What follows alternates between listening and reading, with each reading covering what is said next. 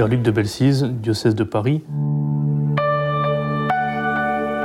Je suis allé à Rome prier devant le corps de Benoît XVI, le pape de mon ordination, que j'ai tant aimé pour son intelligence lumineuse des mystères de Dieu et pour l'humilité de son cœur.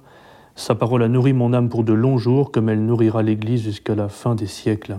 C'était un peu fou de faire l'aller-retour, mais il me fallait dire adieu à celui qui a été pour moi comme une vivante image de la tendresse du Père.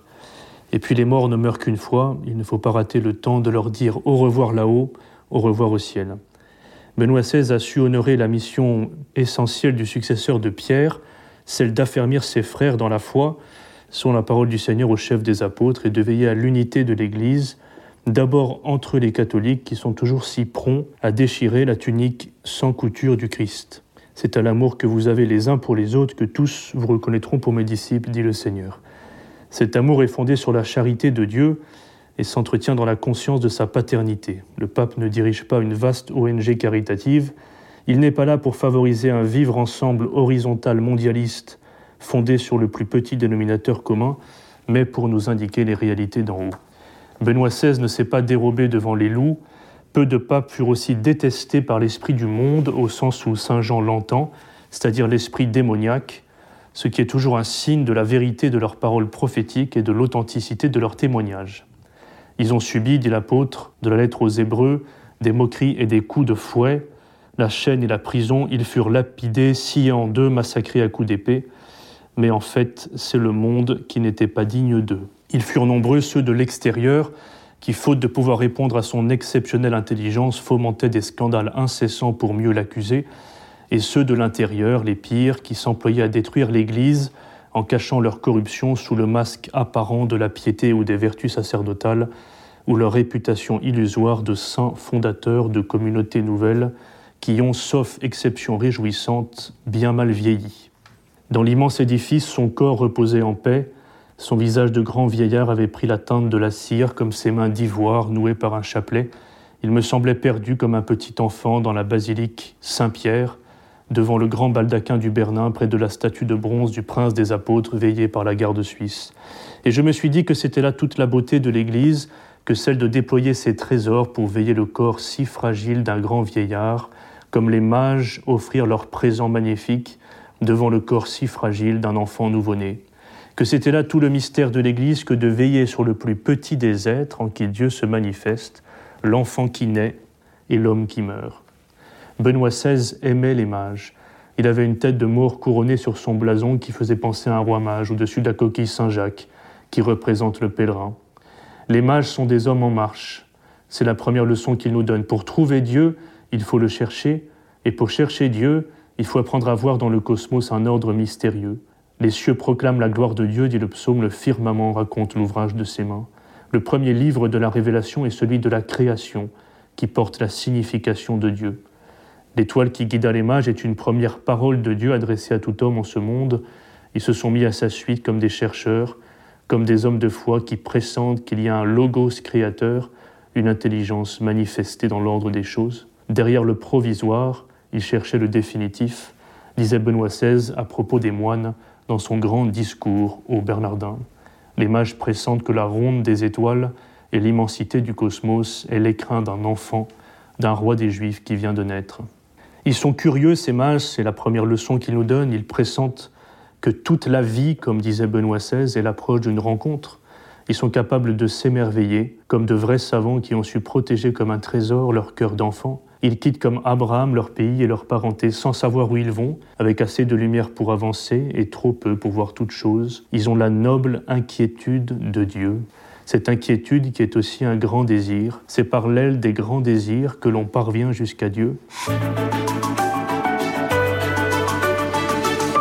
Quelle est l'envergure de notre désir? Si notre seule angoisse est que les saucisses knacky soient au micro-ondes pour l'apéro et les bières au frais pour le prochain match de foot, c'est sûr que nous ne trouverons pas Dieu. Dis-moi quelle est ton inquiétude et je te dirai quelle est l'envergure de ton âme.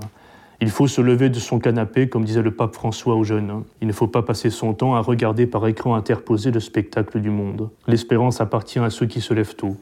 Et la foi n'est pas la tranquille possession de vérités toutes faites, mais la quête incessante d'un mystère plus grand que nous, que nous ne possédons qu'en le cherchant toujours. Ils sont aussi courageux, ces mages. Ils ont dû passer pour des hommes un peu perchés à regarder les étoiles. Ce sont des hommes qui ont du courage, dit Benoît XVI, le courage et l'humilité de la foi. Il fallait du courage pour accueillir l'étoile comme un ordre de partir, pour partir vers l'inconnu avec les dangers de la route. Et nous pouvons imaginer, dit Benoît XVI, que la décision de ces hommes a soulevé la dérision, la plaisanterie des réalistes qui pouvaient se moquer de leurs rêveries, eux qui partaient pour des promesses incertaines, ne pouvaient apparaître que ridicules. Mais pour ces hommes touchés intérieurement par Dieu, le chemin, selon les indications divines, était plus important que l'opinion des gens, plus important que la dérision du monde apparemment intelligent. Ils sont donc courageux, ils résistent à l'air du temps pour suivre leur route. Et cette vaillance et ce courage ne consistent pas à frapper avec violence, à être agressif, mais à se laisser toucher et à tenir tête aux opinions dominantes. C'est une leçon qu'il nous donne, ce courage de suivre notre route, de ne pas nous aligner sur les évidences mondaines et de garder son âme droite vers Dieu en suivant dans l'obéissance le signe qu'il nous indique. Il y a une troisième leçon que nous donnent les mages, c'est qu'il ne suffit pas de regarder la beauté du monde pour trouver l'enfant. Le monde ne suffit pas, comme le dit le titre de James Bond. Il faut passer par Israël. Il faut passer par la ville sainte, monter à Jérusalem, interroger les Écritures.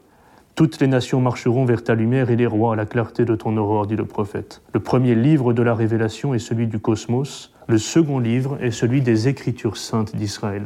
Voilà pourquoi Benoît XVI, dans son grand discours au Bernardin, dit que le désir de Dieu requiert l'amour des lettres, l'amour de la parole et son exploration dans toutes ses dimensions, grammaire et eschatologie se rencontrent. La parole ouvre le chemin de la recherche de Dieu, elle est elle-même ce chemin. L'écriture est donc comme une première incarnation du Christ. Les mages suivent la ronde de l'étoile, la course de l'étoile, et ils écoutent aussi ceux qui connaissent les Écritures, car Dieu a parlé par les prophètes, et le salut vient des Juifs. Écoute mon fils, et prête l'oreille de ton cœur, dit Saint Benoît. Écoute. La vérité est obéissance à Dieu qui se révèle. Je ne suis pas la mesure de la vérité, je dois me laisser mesurer par elle. Les mages n'ont pas fait seulement qu'observer pour trouver Dieu, ils ont aussi écouté pour trouver Dieu. Ils ont prêté l'oreille de leur cœur, ils ont écouté la sagesse d'Israël. Enfin, la quatrième leçon qu'ils nous donnent se tient dans leur présent, avec cette dimension liturgique de l'esprit d'adoration, leur prosternation et leur offrande. Offrande de l'or pour le vrai roi, de l'encens pour le vrai Dieu, de la myrrhe pour annoncer sa mort. Ces cadeaux ont dû réjouir le cœur de sa mère, de la mère du Christ, mais d'une joie déjà mêlée des larmes. Au loin, Hérode s'apprête à lancer ses soldats pour tuer les innocents, et on offre à son enfant le parfum des morts, comme une mystérieuse prophétie du mystère de la croix. Cet enfant naît pour mourir, à vue humaine, tout enfant qui vient au monde naît pour vivre et mourir, mais cet enfant va vaincre la mort à ceux qui sont dans les tombeaux, il va donner la vie. Voilà la grande joie des mages. L'étoile qui les guide leur indique notre Dieu qui s'est fait petit enfant. Elle annonce aussi l'Apocalypse, où le Christ prononce ces paroles mystérieuses. Je suis le rejeton de David, je suis l'étoile brillante du matin, l'étoile de la promesse, de l'aube, l'étoile du petit matin de Pâques, celle de la gloire de la résurrection, celle de cette joie que personne ne pourra nous ravir, car elle a traversé la mort, l'étoile de la foi qui fit prononcer au grand pape Benoît XVI ces dernières paroles dans le souffle d'une brise légère dans la nuit obscure juste avant sa mort au matin, ces paroles toutes simples, comme un enfant rempli de confiance, Seigneur, je t'aime.